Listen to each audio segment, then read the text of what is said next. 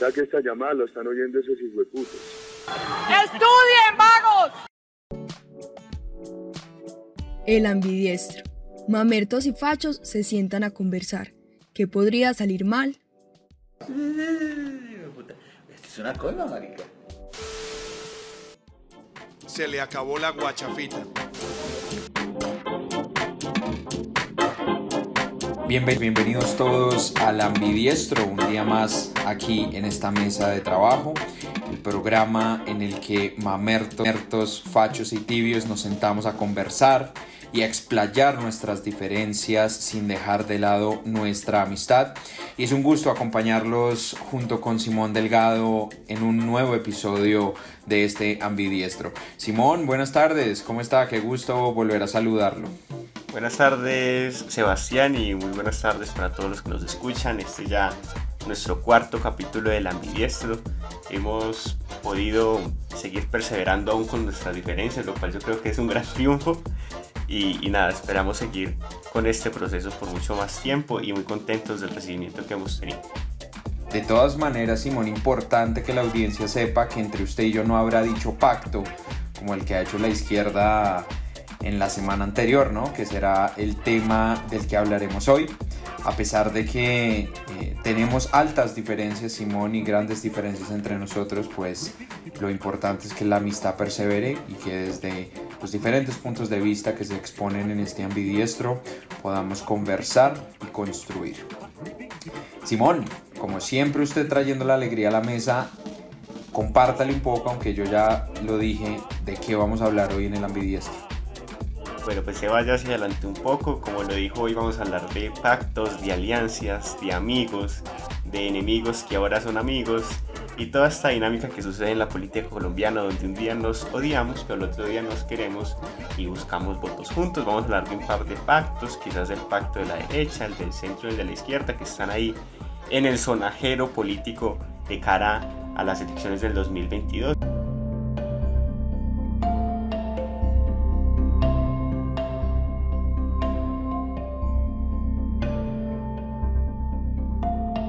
Y Simón, quiero contarle que en mi última columna escribí sobre este dicho pacto histórico y lo titulé Complot histórico y recibí innumerables críticas de los sectores de centro y de la izquierda por politizar y polarizar lo que supuestamente llamaban como la salvación o el Mesías criollo, ¿no? Así lo, también lo, lo mencioné en mi columna. Pero bueno, Simón, empecemos. El pasado 11 de febrero toda la coalición de izquierda, la Colombia Humana, el Polo Democrático, el Maíz, Unión Patriótica y otros partidos de izquierda, en una reunión virtual junto con Margarita Rosa de Francisco explayaron sus argumentos y los diferentes métodos y requerimientos que tendrían para aceptar a diferentes bancadas de la política colombiana en este gran pacto histórico. Empecemos con usted. ¿Cuál fue su primera impresión de ese pacto histórico, entre comillas, de la izquierda? Parece que si se quiere derrotar a las oligarquías y al modelo político que ha imperado en Colombia, pues es importante ese tipo de alianzas. Quizás hace parte también que el centro se empiece a unir a este tipo de alternativas, entendiendo de que las nuevas juventudes del nuevo país, definitivamente después del gobierno de Iván Duque, no creo que vuelvan a cometer los mismos errores. A mí me parece que es un pacto interesante en tanto representa a muchas minorías del país. Yo creo que la materialización de una sociedad que se ha cansado de estar excluida y que se ha cansado de ser, de ser indiferente eh, eh, por el gobierno nacional. Entonces yo creo que ese pacto lo que está haciendo es reflejar y representar a muchas minorías que por años la derecha del gobierno central ha dejado excluidos. No sé qué piense Sebas respecto a mi opinión. Simón, pues lo primero es precisarle a toda nuestra audiencia que este pacto histórico o complot histórico para acabar con la institucionalidad desde mi punto de vista no incluye al centro, digamos, al centro de Humberto de la Calle, al centro verde, al centro de Sergio Fajardo, no lo incluye.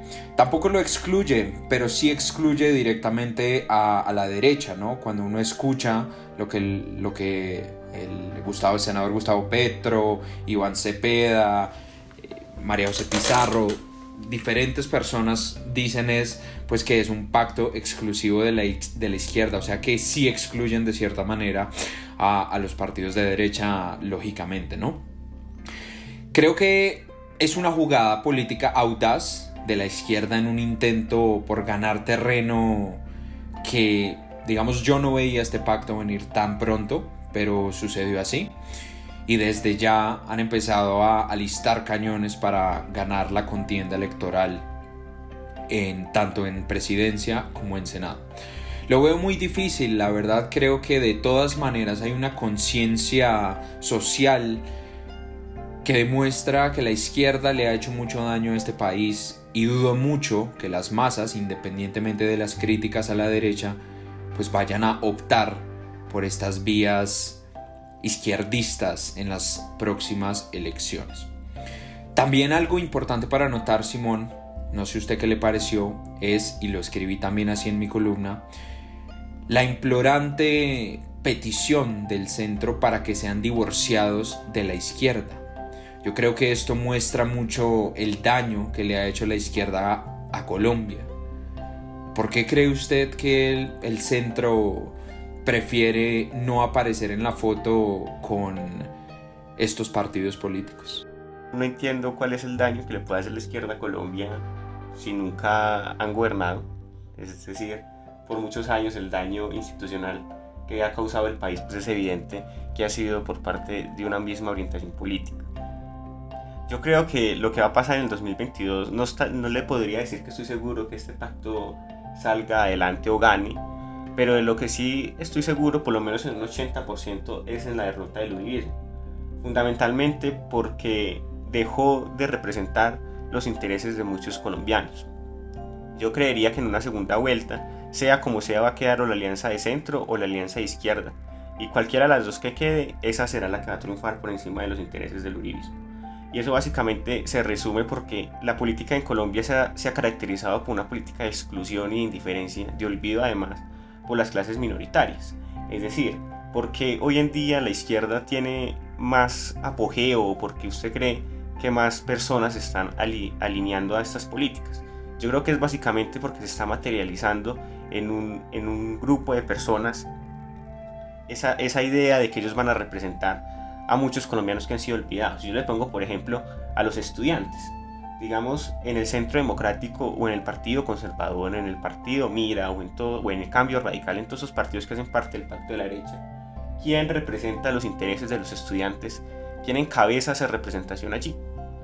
¿Quién encabeza además los intereses de las comunidades afrodescendientes? Quizás lo hace Juan Carlos Martínez Sinistierra, el político chocuano condenado por parapolítica amigo de Uribe, quizás lo hace ¿A los estudiantes será que lo representa Ernesto Macías? A la comunidad LGTBI, Sebastián, ¿quién, ¿quién representa a la comunidad LGTBI en el pacto de la derecha? Quizás Fernando Londoño, quien cuando asesinaron a Juliana Giraldo lo primero que dijo fue que no sabía si era hombre o mujer. Entonces no creo que las comunidades, por ejemplo, se sientan identificadas allí. O a los campesinos. ¿Quién se siente identificado por Andrés Felipe Arias, por ejemplo? O en el sector salud. ¿Los médicos será que van a votar por una alianza en la que está Alejandro Lyons o Musa Besaile? ¿O donde participa el promotor de la ley 100? No creo que eso pase. Entonces yo creo que lo que está pasando en el país es que muchas minorías de este país están viendo representadas en un sector que, nunca ha gobernado y que quieren simplemente cambiar esa política de exclusión. No sé qué piensas, eso. Simón, pues déjeme decirle que una de las cosas que más me preocupa indiscutiblemente es que todos los medios e incluso la izquierda en su retórica habla del Ñeñe Hernández y los financiamientos a las campañas de Iván Duque y del Centro Democrático. Pero nadie se pone a pensar en el golpe a la institucionalidad que sería tener al pacto histórico de izquierda en el poder. Yo creo que de cierta manera el gobierno democrático, a pesar de que es un gobierno, digamos, elegido por las mayorías, pues es justamente eso, un gobierno que gobierne para sus constituyentes y no para todo el mundo. Y legalmente ha venido ganando la derecha en Colombia. Ahora bien, tras las críticas de la izquierda sobre los financiamientos oscuros de las campañas, nadie se percata ni se pregunta de posibles financiamientos a la izquierda en Colombia de las disidencias, por ejemplo, que hoy siguen delinquiendo como narcoterroristas y que acaparan grandes sumas de dinero y que adicionalmente hoy ya nos hemos enterado que no entregaron todos sus bienes eh, para reparar a las víctimas. También sabemos, por ejemplo, que Venezuela los eh, acapara en su territorio, los ampara bajo su, su poderío y es como si, si esto no afectara la imagen de la izquierda. Y por supuesto que la afecta porque todos somos conscientes de los nexos que ha tenido la izquierda colombiana, incluso senadores que hoy están en el poder, pues con estos grupos al margen de la ley. Y finalmente quería, no sé si corregirle, pero hacer una breve observación, aunque de todas maneras, lo que le voy a decir a continuación depende cómo usted lo mire. Yo también he sido uno de los que me he jactado de que Colombia nunca ha tenido un gobierno de izquierda. Pero en el análisis profundo de la situación evidenciamos que el gobierno de Juan Manuel Santos fue un gobierno, por así decirlo, que le entregó el país a la izquierda. Creería yo que podríamos decir que fue un gobierno de izquierda casi. Un gobierno que abrió la puerta a muchas oportunidades, por encima de la democracia, porque la democracia nos indicaba que el acuerdo de paz no se debía llevar a cabo, la mayoría dijo que no. Y aún así, estas personas de la izquierda insisten en ejecutar el acuerdo de paz que se firmó. Creo que eso le hace un daño tremendo a la institucionalidad de un país, le hace un daño tremendo a la credibilidad de las instituciones no solamente es un daño que pasó en el momento en el cual no se concedió la victoria no en el plebiscito, sino que hoy estas personas de los partidos de izquierda que quieren hacer valer ese acuerdo eh, de paz le siguen haciendo daño al país. De manera que, Simón, lo que yo creo que han expuesto aquí nuestros amigos de la izquierda es un complot para acabar con las instituciones colombianas, para aposentarse en el poder.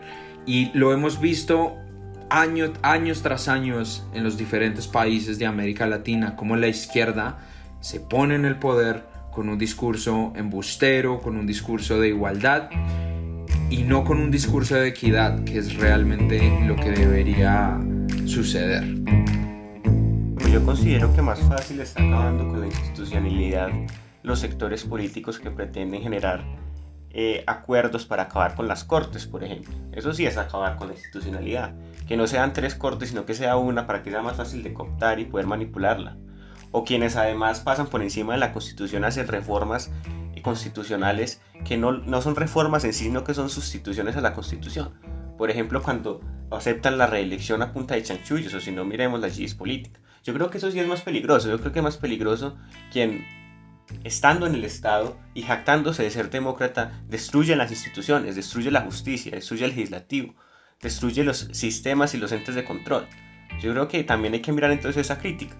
Y, cuando usted señala que las guerrillas porque son de izquierda o el ELN, entonces eso tiene una relación directa entonces con los grupos de izquierda porque están financiados, pues creo que son puras conjeturas.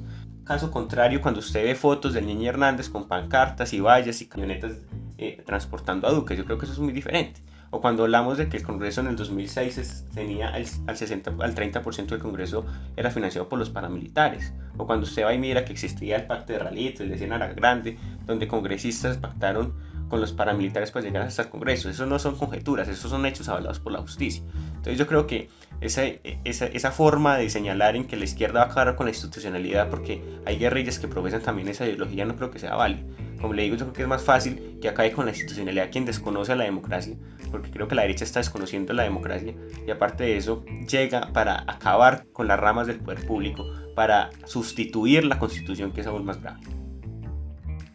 Ojo Simón, porque de ninguna manera he intentado decir que efectivamente las FARC están financiando estas campañas y estos movimientos. Lo que sí traigo a la mesa es decir bueno, todo el mundo habla de los financiamientos a la izquierda y nadie se pregunta, se hace la pregunta, nunca. Vemos en, digamos, en diferentes temas políticos que se hable de esto conociendo de los nexos que han habido entre la izquierda colombiana y pues, digamos, todo lo que tiene que ver con, con la guerrilla de las FARC, ¿no?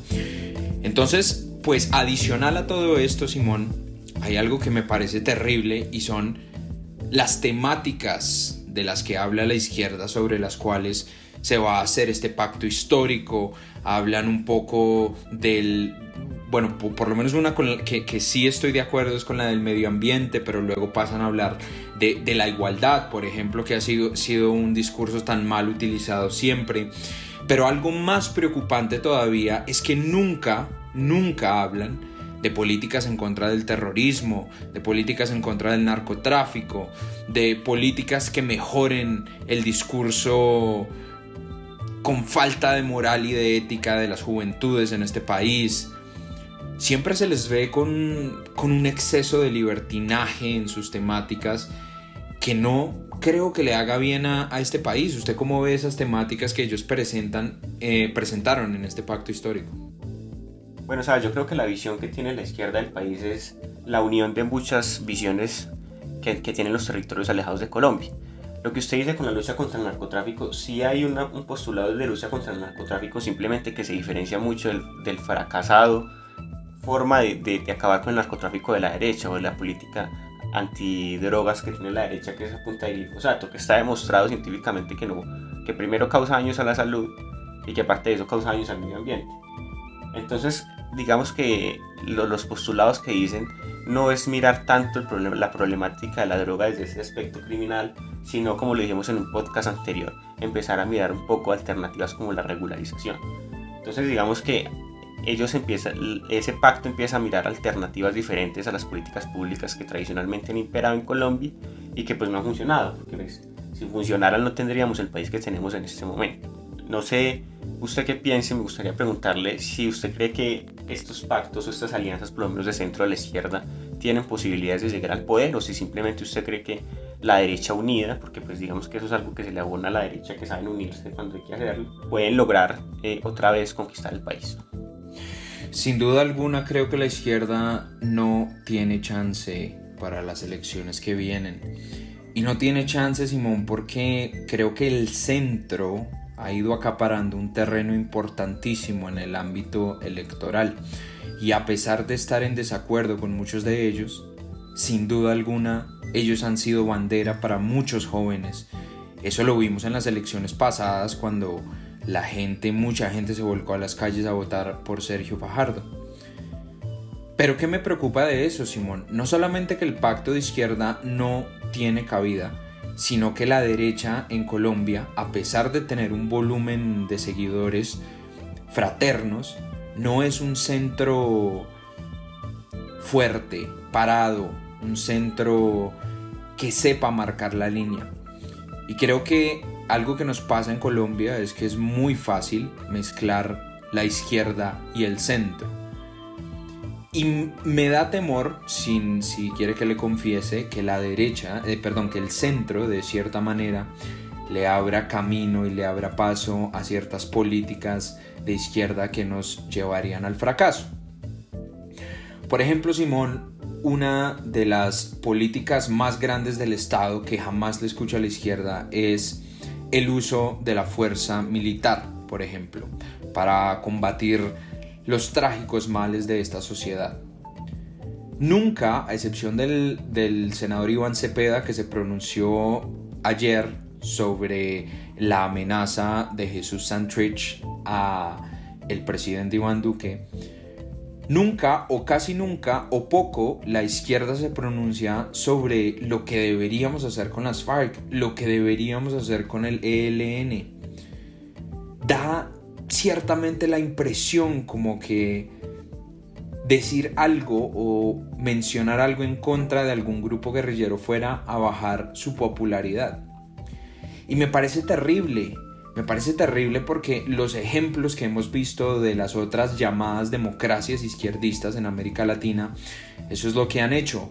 Ejecutar temáticas donde la fuerza pública se usa no para combatir a los narcoterroristas, sino para oprimir al pueblo. Para oprimir al pueblo ante una igualdad empobrecedora, no solamente de economía, sino de bolsillo, de, ah, de alma también, de espíritu. Así que es realmente preocupante estas políticas que ellos manejan y definitivamente no creo yo que tengan un chance para aspirar.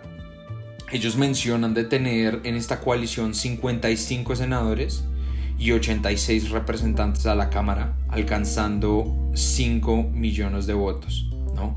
Parecen también objetivos muy puntuales. ¿no? Creo que posiblemente las mismas bancadas de derecha que hoy imperan no los han dejado tampoco adelantar procesos de políticas que ellos tienen y que no le hacen bien a este país. El otro tema, Simón, aunque si quiere comentar algo de lo que acabo de decir es bienvenido, pero el otro tema es Roy Barreras y Armando Benedetti. Me reservo mis comentarios por el momento. ¿Usted qué piensa? Parece ser que ellos sí van a estar en las listas de esta coalición. No, yo quería hacer una observación respecto a si la izquierda critica o no las guerrillas. Yo tengo una visión totalmente diferente. Yo creo que eh, la izquierda no tiene problema en criticar el accionar de grupos criminales como las guerrillas. Caso contrario sucede con sectores políticos que no solo no critican, sino que además avalan y defienden políticas criminales. Eh, no sé, yo creo que usted se dio cuenta que en estos días la JEP salió y dijo que en Colombia ocurrieron 6.402 falsos positivos. De frente uno diría, bueno, pues los falsos positivos todo el mundo sabe que ocurrieron, pero no sabíamos que, que habían ocurrido en tal magnitud. Lo que a mí me impactó más y lo que me llamó más la atención fue la forma en que la derecha intentó justificar la política criminal. Es decir, ellos decían como, no, no eran 6.400, no sean exagerados mentirosos, solo eran 2.000. Que no, que el, el ministro era Juan Manuel Santos. Y este tipo de cosas a mí me llaman mucho la atención porque ¿cómo vamos a pretender seguir gobernados por unas personas que dicen que critican un lado las muertes y las guerrillas y, todo este tipo de cosas, pero por otro lado avalan la muerte de inocentes y aparte de eso la justifican con argumentos tan mediocres como decir que no eran estos sino que eran tantos y que no, que eso fue Santos y que no Curí. Yo creo que eso es aún más peligroso, yo creo que es más peligroso que tengamos personas que defiendan el accionar de un Estado represivo que se puede volver en algún momento absolutista en la medida en que no tiene una ciudadanía que sea capaz de controlar su accionar, como en este caso, por ejemplo. Y a usted no se le hace absolutista todos los ejemplos y como dirían en la universidad, casos de estudio que tenemos en América Latina. Realmente cuál es su reflexión sobre eso, Simón, porque lo que ha pasado es que es exactamente la misma historia. En estos países también empiezan hablando de pactos de izquierda, a victimizarse, que es que somos las minorías, que no tenemos quien nos tenga en cuenta y finalmente pues nada de nada, ¿no? Eh, terminan oprimiendo completamente al Estado en una posición completamente absolutista. Sí, pues yo creo que terminamos recayendo en lo que siempre he criticado y es que la derecha se ha, se, ha em, empedernido en infundar miedo en los votantes con este tipo de cosas.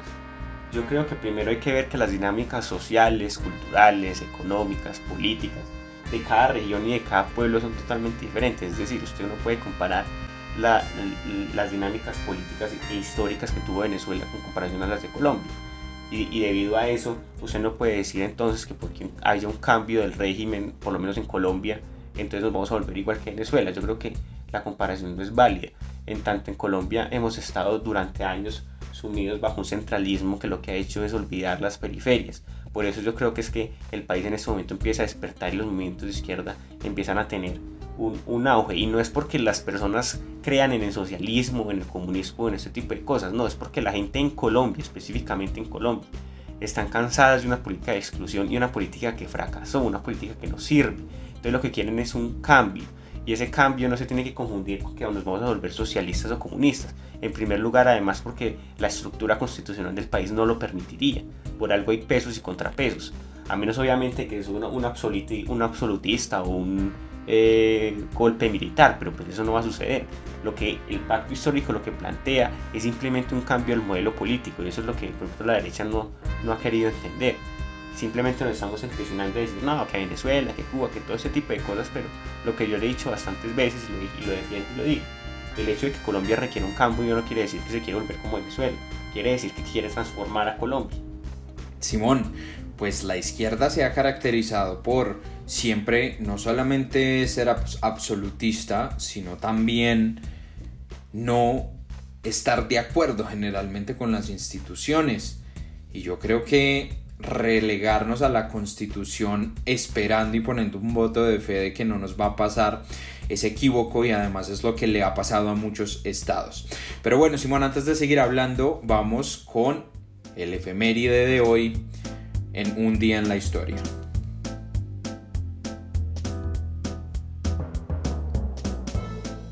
Y un día como hoy, un 24 de febrero de 1503, en la costa de Veraguas, en Panamá, Cristóbal Colón fundó Santa María de Belén, la primera aldea española en territorio continental americano.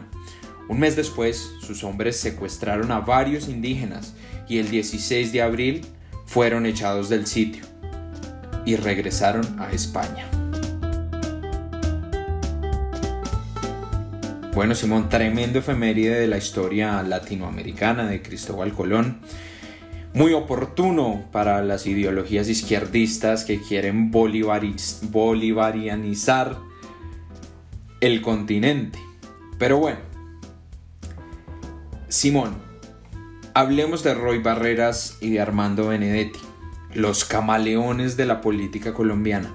¿Qué tan positivo puede ser realmente que estos personajes pues entren a ese pacto histórico. Pues yo creo que en ese pacto histórico está bienvenido todo el mundo, ¿no? Pero pues personalmente, eso es una opinión netamente personal. Eh, yo creo que también hay muchos problemas cuando una persona no se identifica bien con su política. Es decir, digamos, pues Roy Barreras podrá tener sus, sus cercanías con Petro y últimamente todo ese tipo de cosas. Sin embargo, personalmente, eso es una opinión muy personal. A mí me disgustan las personas que un día están de un lado, otro día están en otro, otro día están en otro Ojalá, pues, eso es un, deseo que en la Colombia humana lo pueda hacer bien. Sin embargo, digamos que uno de los, de, los referentes más cercanos que uno puede tener es, digamos, Manguito. Y después de, de eso que sucedió, yo empecé a desconfiar mucho. Y es que aparentemente se pueden pintar con las políticas, porque es que es muy fácil, digamos, yo irme para la derecha y empezar a hablar de socialismo, comunismo, todo ese tipo de cosas y que me acepten allá y después ganarme un puesto en el Senado y, más que, y eso más que debilitar los partidos, lo que hace es que debilita la democracia además lo que hace es que engaña a los votantes y eso a mí no me parece. Espero, como lo digo, que, pues Roy, Roy, Barreras y Armando Benetti pues tengan una posición seria y de verdad estén comprometidos con ese tipo de cosas. Particularmente Roy Barreras, pues digamos que tiene un compromiso serio con la paz y eso se ha notado. Sin embargo, pues Armando Benetti, la verdad sí, eh, un día como que hace unas cosas y coloca unos tweets que, que me generan como mucha suspicacia. De igual forma, esto de que hay personas que un día están en un lado otro y otro y otro día en el otro es normal. Pues digamos, en el centro democrático hay muchas personas pertenecientes al M19, nada más es ver a ver Bustamante por él. Y, creo que sí estamos de acuerdo, creo que es un día estar en un lado y otro día estar en el otro no genera mucha confianza. Sobre el tema que respecta, yo creo que para, para Colombia, en el momento histórico en el que se encuentra, sería necesario tener una persona al mando que conozca el proceso de paz, pero que además se hubiese sentado a redactarlo ahí. Es más que, es que tenemos, y eso es una opinión muy, personal, en el centro hay una persona que, considero que es muy valiosa, y, esa persona es Humberto de la Calle. Quizás me voy a ganar muchas críticas por lo que voy a decir, pero pues estamos en democracia. yo, yo considero que eh, la persona ideal para el momento histórico en que tiene Colombia tendría que ser una persona como Humberto de la Calle que primero que fue, fue ministro de Justicia en el, en el, gobierno de César Gaviria y fue el encargado pues, de, todo este tema de la constitución. Entonces se sabe muy bien los temas constitucionales y por un país que en democracia es muy importante tener una persona que lo sepa. Pero además de eso, es un candidato que se sentó casi cuatro años a firmar un acuerdo de paz que se lo conoce de PAPA y tiene la posibilidad de poder pues cumplirlo y además de eso las partes del conflicto confían en él. Entonces yo creo que él es una persona que, estando en el centro, que tiene una posición liberal, que conociendo las ramas del gobierno, que conociendo la constitución y que conociendo el proceso de paz, uno pensaría que debería ser la más ideal. Sin embargo, pues en Colombia todavía nos movemos mucho por las pasiones. Y entonces la derecha vota porque el doctor Uribe fue el mejor presidente del mundo y quizás el ala más extrema, la izquierda, vota por, por Petro, pues creyendo que, que es la salvación inmediata. Yo creo que, como usted lo dice, sí sería interesante que haya un tránsito lento, por lo menos a, a un cambio político en Colombia. Y ese cambio pues tiene que ser quizás transitar un poco por las sendas del centro en cabeza de Humberto de la Calle, como lo digo.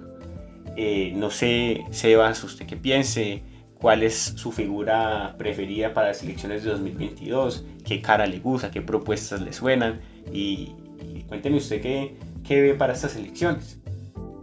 Yo creo que Humberto de la Calle es un gentleman y un lord, es todo un caballero, pero creo que nos arriesgamos al permitir que alguien que estuvo de acuerdo con el proceso de paz, que lo negoció y ejecutó, se suba al poder por el simple hecho de que le estaríamos abriendo las puertas a más impunidad del ELN, a que las disidencias sigan delinquiendo y abrirle más oportunidades a una izquierda que desde mi punto de vista, a una izquierda comunera, como es lo es el Partido del Común, pues eh, desde mi punto de vista no merece per, eh, permanecer Sebas, en el poder. Una, Sebas, una pregunta, una, ¿por, qué, ¿por qué entonces Iván Duque, qué ha hecho Iván Duque entonces? Es decir, ya lleva tres años y entonces no, no, ha, no ha complacido por lo menos los intereses de la derecha, porque ustedes dicen de que, listo, salió un proceso de paz, llegó una persona que lo iba a hacer trizas, pero al parecer tampoco ha cumplido con lo que les prometió a ustedes, porque ustedes aún se quejan de que la paz no ha funcionado y estamos bajo un gobierno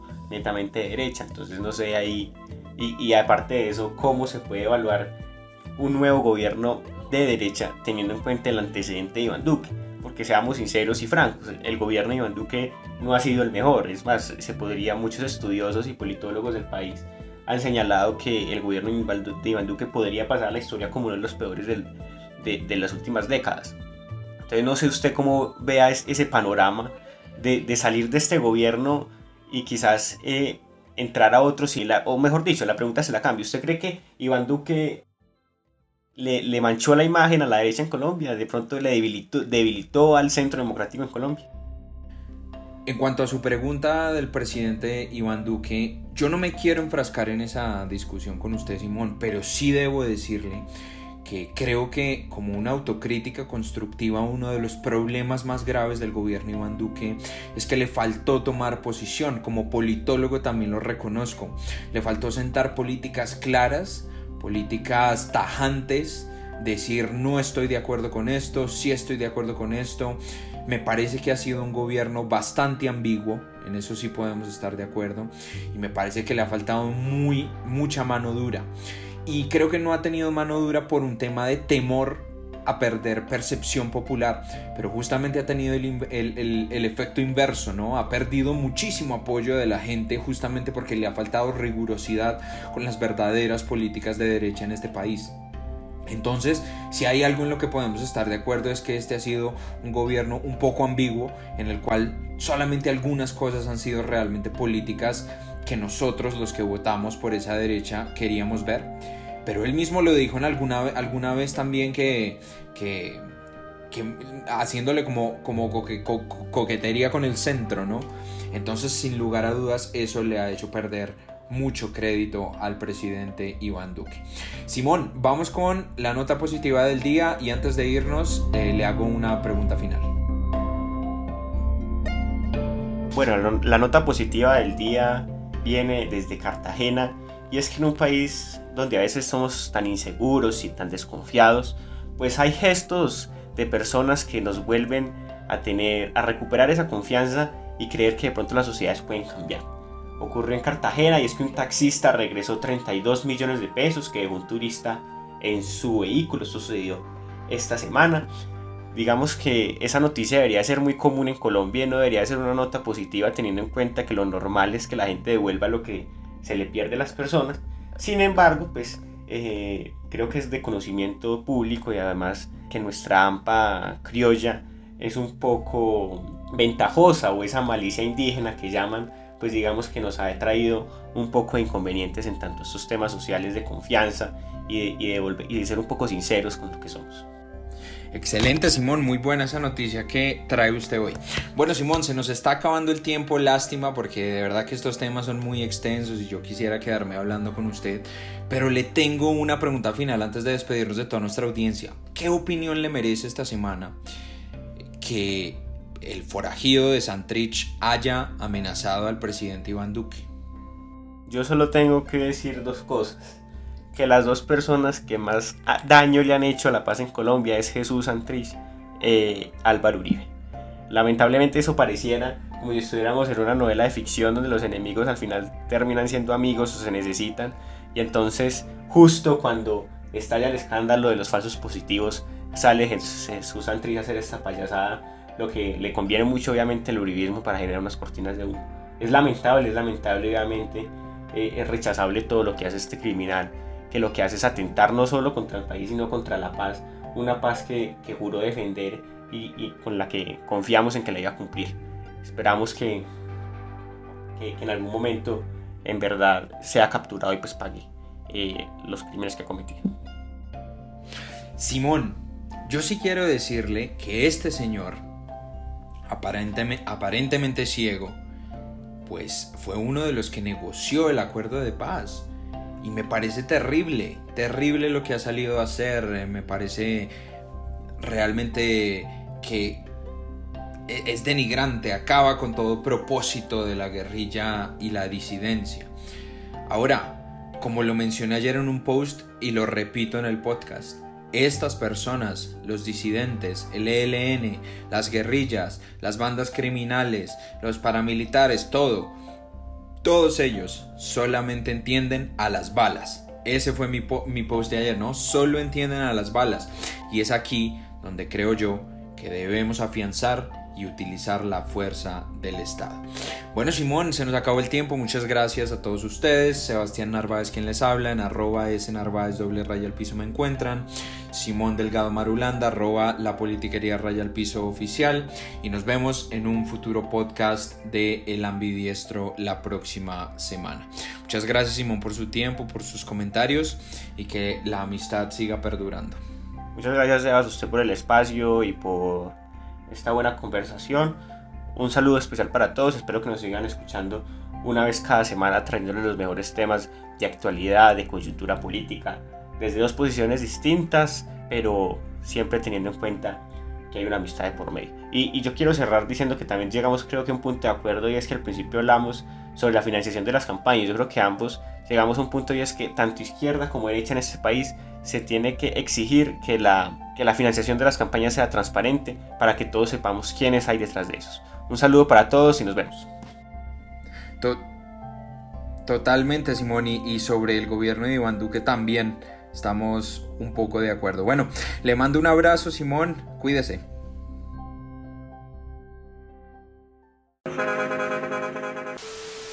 Ya que esta llamada lo están oyendo esos hijueputos. ¡Estudien, vagos! El ambidiestro.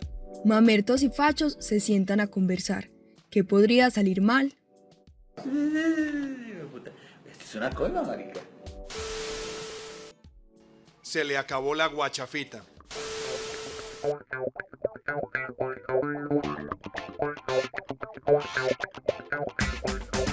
Bienvenidos a todos los constituyentes y contribuyentes de nuestra Manceba Colombia. Es un orgullo más que criollo traerles desde hoy este universo de verosimilitudes políticas, solo aquí en el Ambidiestro, un programa en el que tibios, mamertos y fachos nos sacrificamos por nuestras convicciones sin dejar nuestra amistad. Un saludo a todos los panelistas, como siempre, Sebastián Narváez y Simón Delgado. Bueno, un saludo a toda nuestra audiencia, a Natalia, Simón, gracias por esta invitación. Hoy aquí desde cabina con mi atuendo del glorioso Deportivo Cali. Y también eh, un saludo muy especial a todos aquellos uribistas, a los de derecha que siguen esta corriente política, eh, que sepan que los estaré defendiendo acérrimamente desde esta tribuna para luchar por una mejor Colombia.